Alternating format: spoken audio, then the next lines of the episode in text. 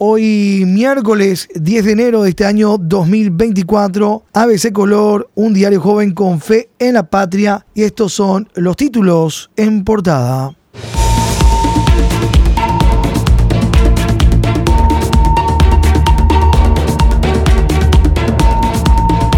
Cartistas reculan en el Congreso ante la indignación ciudadana. Silvio Velar huye para no hablar sobre nepotismo. Titular del legislativo, Beto Velar, intentó justificar ampliación que costará 5 mil millones de guaraníes. Obra es para ubicar a la parentela de diputados y senadores. Se negó a hablar de denuncia penal por supuesto nepotismo y luego dispuso que paren los trabajos.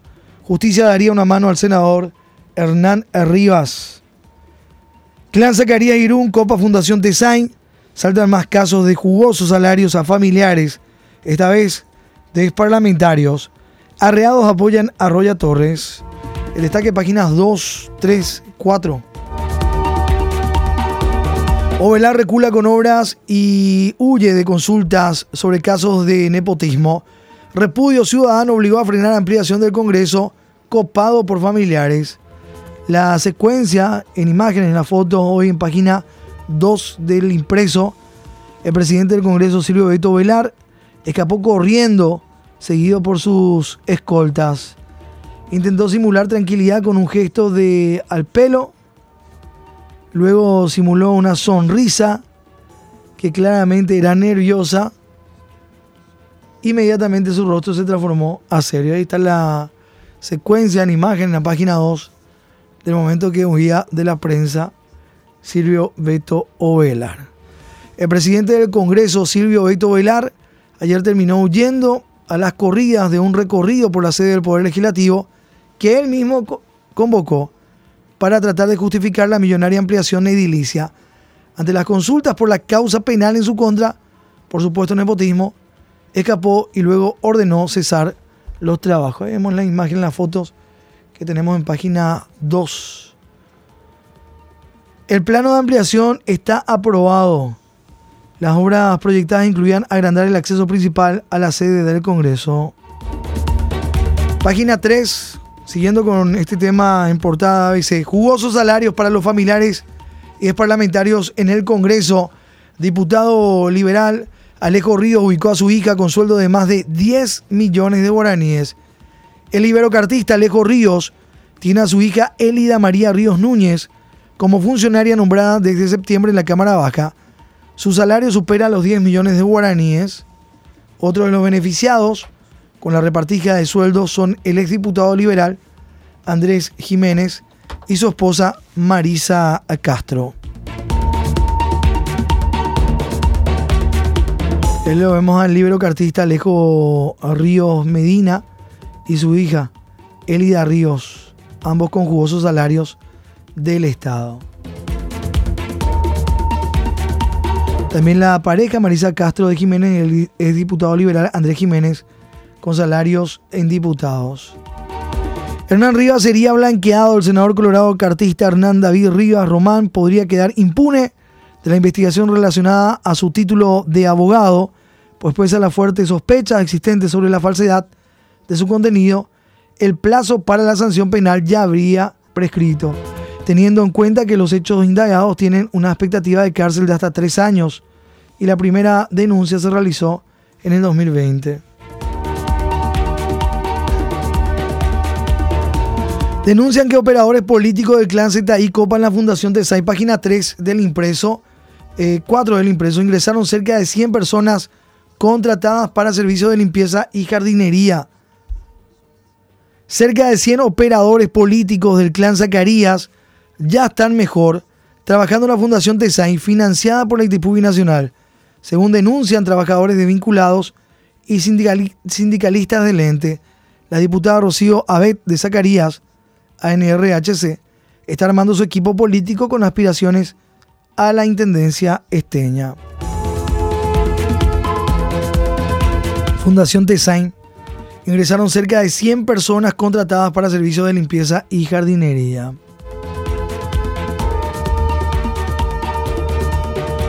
Diputados ponen trabas a la transparencia, otro de los títulos en esta página.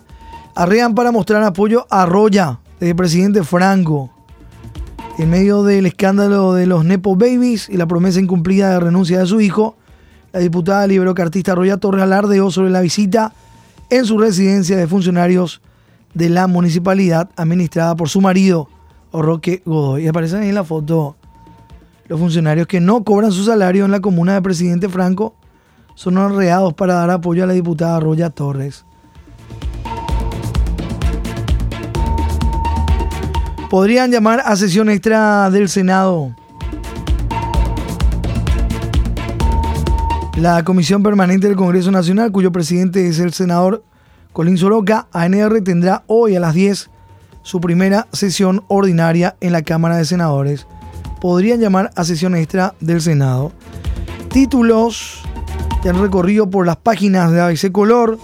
Volvemos a nuestra portada. Esto en la página 15 se lee. MEC prioriza alquiler mientras escuelas caen. En la foto que veíamos en portada, ampliando la información, nuestro recorrido con los títulos en destaque ABC. MEC prioriza para 2024 un millonario alquiler con pariente político de Cartes. Ministerio es dueño de dos edificios en estado de abandono y escuelas urgen reparación. Ahí tenemos las imágenes. El Ministerio de Educación que ocupa 13 pisos del edificio de Roland Enrique Bendlin que alquila por 3.777 millones de guaraníes sobre la calle Estrella Funcionan ahí oficinas administrativas y el viceministerio de culto. Y por otro lado, totalmente vacío está el edificio que debe ocupar el MEC en la zona del puerto, donde faltan el mobiliario y cableados. El lugar está invadido por malezas, telarañas y hasta por heces de pájaros. La contratación número uno por vía de la excepción realizada por el MEC este año es para cerrar el alquiler del edificio Estrella por casi 4 mil millones de guaraníes. Según contrataciones públicas, la torre es de Roland Benlin, tío político de Sol Cartes, hija del presidente de la ANR, Horacio Cartes. No contestan, desde el jueves estamos pidiendo datos sobre el alquiler de oficinas y sobre infraestructuras escolar al director de finanzas, Elmar Degeyer, el director de comunicación Felipe Goroso y el ministro de Educación Luis Ramírez, pero ninguno responde.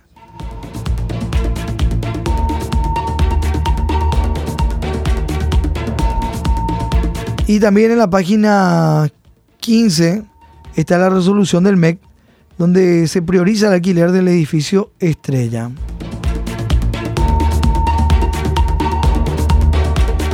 Vamos a la página 18, título portado de ABC, dengue y COVID llenan hospitales. Ocupación de camas llega al 80% por repunte de casos de dengue y COVID. IPS y Salud Pública confirmaron los primeros casos de coinfección en esta epidemia. Los casos de dengue y COVID-19 que registran una, un exponencial aumento de afectados en todo el país están provocando una acelerada demanda de camas de internación. El Ministerio de Salud Pública tiene el 80% de sus lechos ocupados. Hay varios niños en terapia intensiva. Además se confirmaron los primeros casos de coinfección. Nueve niños están en terapia. Ocho niños y un bebé de cuatro meses se encuentran internados en el área de terapia intensiva por sospecha de dengue. Esto en el hospital pediátrico de niños de Acostaño.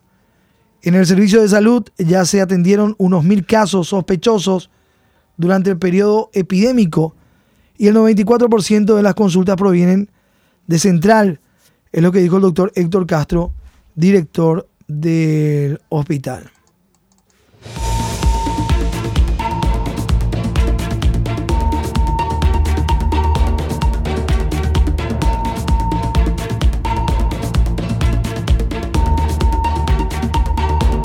Hacemos un recorrido de los compañeros corresponsales con la situación de el dengue y el COVID-19 en varios puntos del, país también. Todo esto ustedes lo pueden eh, leer en nuestro impreso y también en páginas del digital. El Instituto de Previsión Social IPS anunció que activaron las alarmas en hospitales y clínicas periféricas. El gerente de salud Carlos Morínigo dijo que los casos de dengue se triplicaron, también aumentaron los pacientes con COVID y hay al menos cinco casos de coinfección.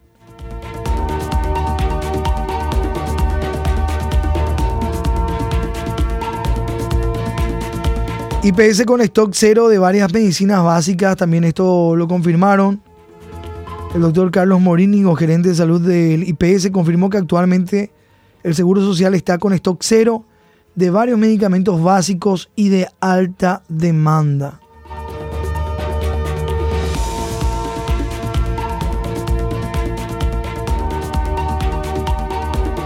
Por ejemplo, sedantes, relajantes musculares, anticonvulsionantes, además de fármacos como anestesia general o local.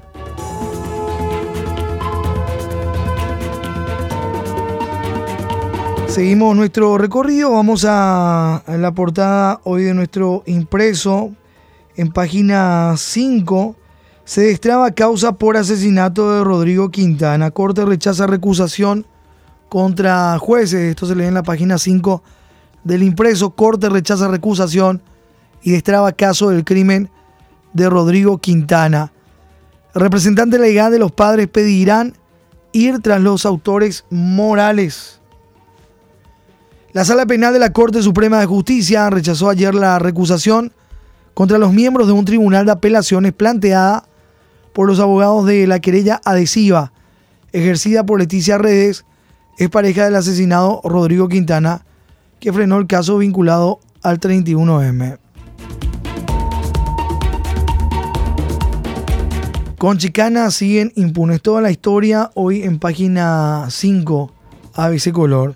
Corte rechaza recusación y destraba caso del crimen de Rodrigo Quintana.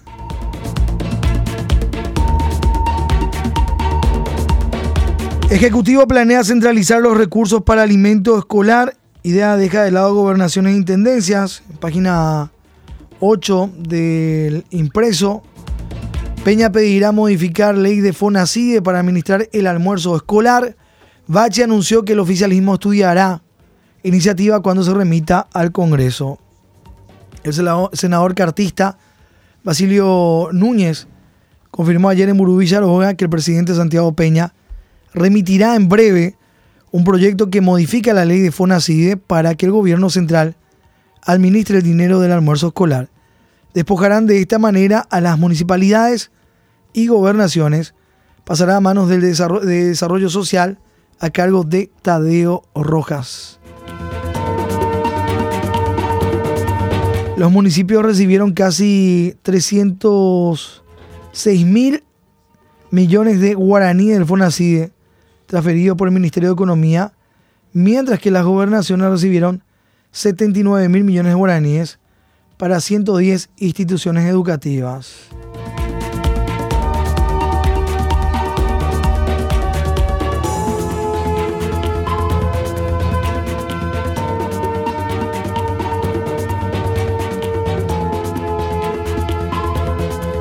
Ola de terror golpea Ecuador. Novoa declara conflicto armado interno en Ecuador y reclama acción militar. presidente pide neutralizar los grupos criminales ante ola de violencia. El presidente de Ecuador, Daniel Novoa, declaró ayer en un decreto la existencia de un conflicto armado interno en el país y ordenó a las Fuerzas Armadas ejecutar acciones. Luego de que hombres armados tomaran el canal TC de televisión, en Guayaquil, en plena transmisión en vivo. También suspendió las clases presenciales hasta el próximo viernes ante la ola de violencia desatada. Noticia en destaque en el ámbito internacional, esto también se lee hoy en nuestro impreso.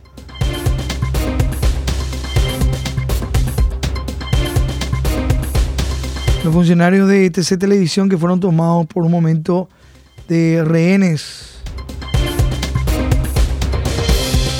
Efectivos militares patrullando las calles de Quito tras el decreto emitido por el presidente Daniel Novoa que declara la existencia de un conflicto armado interno en Ecuador.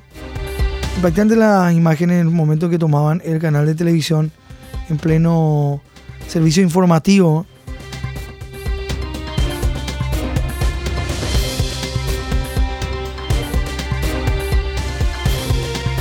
El decreto fue dado a conocer luego de que hombres armados encapuchados entraron al canal TC Televisión de Guayaquil cuando periodistas transmitían en vivo un noticiero, lo que provocó una dramática situación que se extendió durante al menos 30 minutos hasta que intervino la policía.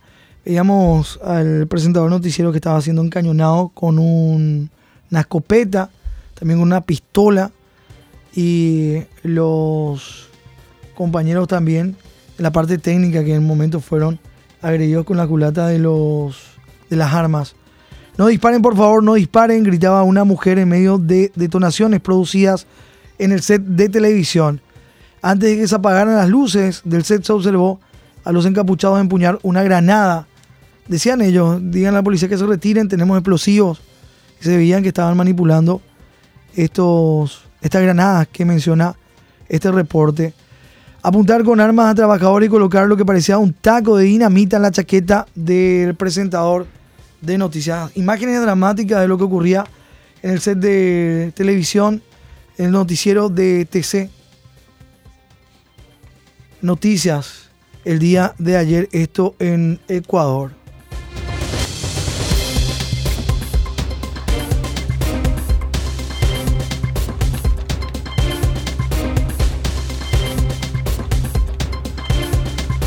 Bueno, hoy en destaque también toda esta crisis que se está viviendo en Ecuador en páginas de nuestro diario.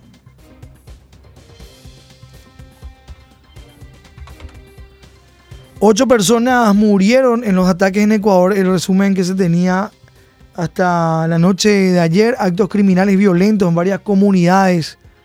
Desde Guayaquil, Ecuador, al menos ocho personas murieron y otras dos resultaron heridas en varios ataques armados ocurridos ayer en diversos puntos de la ciudad costera de Guayaquil, confirmó el alcalde Aquiles Álvarez.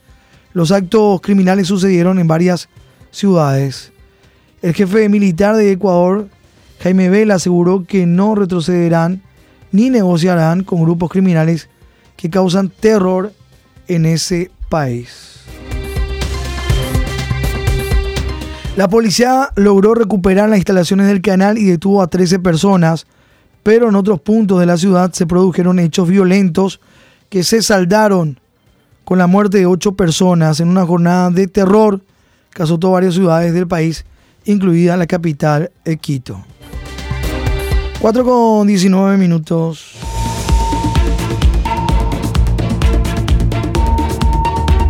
Nuestro recorrido con las noticias en portada ya del impreso. Otros temas en destaque que vamos compartiendo para ustedes ya en instante también las noticias del ámbito deportivo en la contratapa de ABC.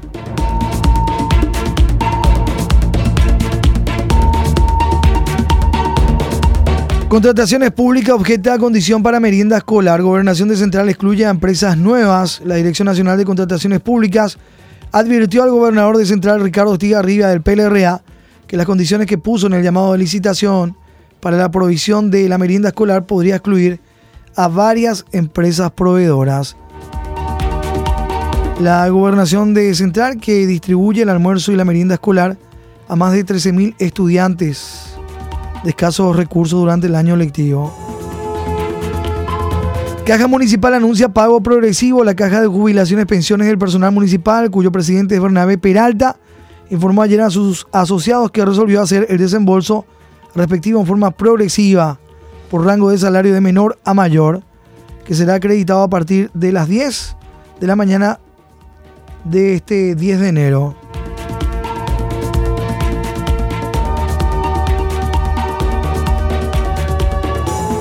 Comando cartista en residencia oficial, el presidente de la República, Santiago Peña, recibió ayer en Burubicharoga el Comando Nacional del Movimiento Nor Colorado, cuyo jefe es el mandatario Horacio Cartes.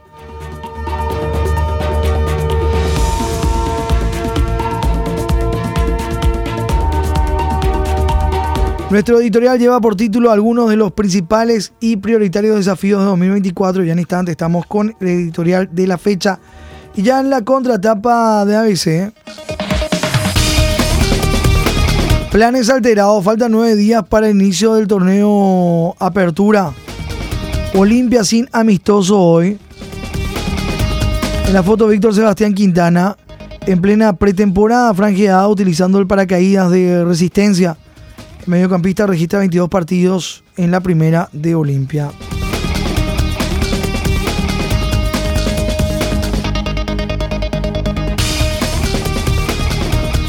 Olimpia debió animar esta tarde su primer amistoso en la villa de Fernando de la Mora contra el general caballero de Juan León Mallorquín. El duelo fue cancelado por motivo de fuerza mayor debido a que casi una decena de futbolistas del plantel rojo alto paranaense presenta síntomas de dengue. Con el cambio de planes, los integrantes del plantel franqueado entrenarán con normalidad en el complejo. Luego de la sesión física se desarrollará el picado entre los equipos A proyectando el duelo matinal sabatino contra Guaraní, que está marcado para las 7.30 en el mismo sitio. En cuanto al levantamiento de la sanción de la FIFA para la habilitación de jugadores, la espera se alarga porque el decano no solo debe abonar lo que corresponde a Adebayor, 700 mil dólares, y Nicolás Domingo, 846 mil dólares, sino también el honorario de sus abogados. Al aumentar el monto total se hace más complicado el proceso de obtención de fondos.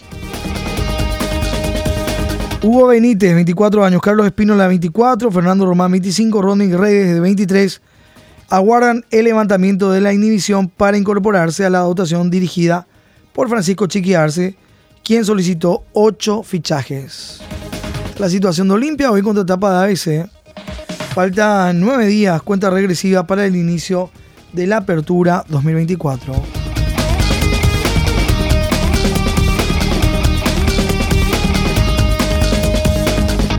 ¿Cómo se van preparando los demás equipos? Epidemia en Carandí, decíamos General Caballero, tema de dengue. 10 jugadores que están con ese cuadro y con síntomas. Guaraní prueba contra el Gallo, contra el 2 de mayo de Pedro Juan Caballero. Esta mañana su primer juego de preparación. Calor y color en el sur, Esportivo Luqueño, unos 3.500 espectadores brindaron ayer calor y color al Estadio Villa Alegre de Encarnación durante el enfrentamiento preparatorio entre Deportivo Luqueño y el Guaraní de Fram. La gente asistiendo a este amistoso Deportivo Luqueño ante el Guaraní de Fram. Cerro Porteño regreso a casa al delantero Juan Manuel Iturbe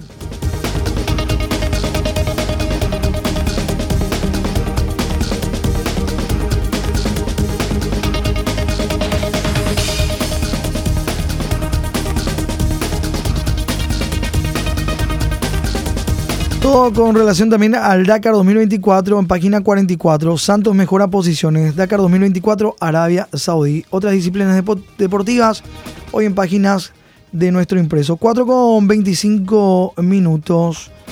San Aldo Ermitaño, nuestro santo de la fecha. Apenteron notas y espantapájaros. El ñenga del día. ABC Color, el diario completo, presenta el editorial de la fecha.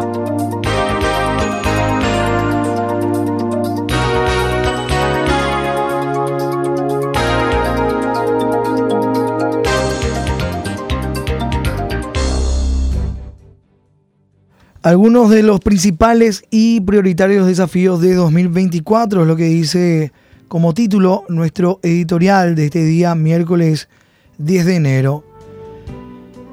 Se inicia un nuevo año, en principio con buenas perspectivas en el campo económico, lo que debería darle al gobierno cierto aire y margen de maniobra para llevar adelante reformas y ajustes que necesita el país para restablecer equilibrios, mejorar el clima de negocios para inversiones nacionales y extranjeras que generen empleo y crecimiento, entre los desafíos más importantes y prioritarios se pueden mencionar la necesidad de elevar de inmediato la calidad de la educación pública, la seguridad, el sinceramiento y recomposición de las finanzas públicas, avanzar en la reforma previsional y la regularización de los beneficios que le corresponden a nuestro país en las hidroeléctricas binacionales. Algunos de los principales y prioritarios desafíos de 2024, es lo que dice en parte nuestro editorial de la fecha. Lee ABC Color, el diario completo.